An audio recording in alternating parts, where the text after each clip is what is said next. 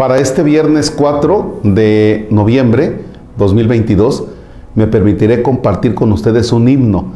Fíjense que este himno está bellísimo. Eh, me encantan de por sí los himnos, pero este, este me encanta mucho.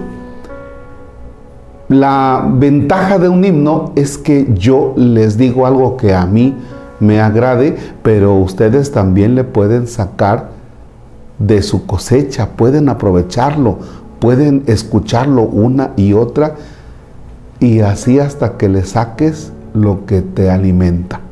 ¿Va? Iniciamos. En el nombre del Padre y del Hijo y del Espíritu Santo. He sentido, Señor, tu voz amante en el misterio de las noches bellas y en el suave temblor de las estrellas, la armonía gocé de tu semblante. No me llegó tu acento amenazante entre el fragor del trueno y de centellas. Al ánima llamaron tus querellas como el tenue váguido de un infante. ¿Por qué no obedecí cuando te oía ¿Quién me hizo abandonar tu franca vía y hundirme en las tinieblas del vacío? Haz, mi dulce Señor mío, que en la serena noche vuelva a escuchar tu cantilena. Ya no seré cobarde, Padre mío. Amén.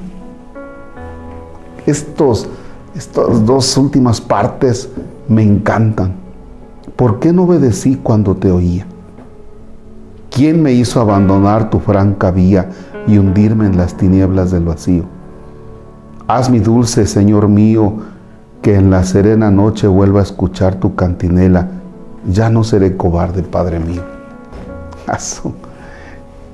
¿Qué es lo que me hace abandonar tu camino? ¿En qué momento, en qué momento cuando yo te escucho, no te obedezco. ¿Y en qué momento me permito escuchar otras voces del mundo que son atractivas, engañosas y que me llevan a perderme? Es así como, como aprovecho el himno para mí. ¿En qué momento cuando yo te escucho no te hago caso? pero qué tontito es mi oído que sí escucho las voces del mundo que son atractivas, decía, pero engañosas. Híjole.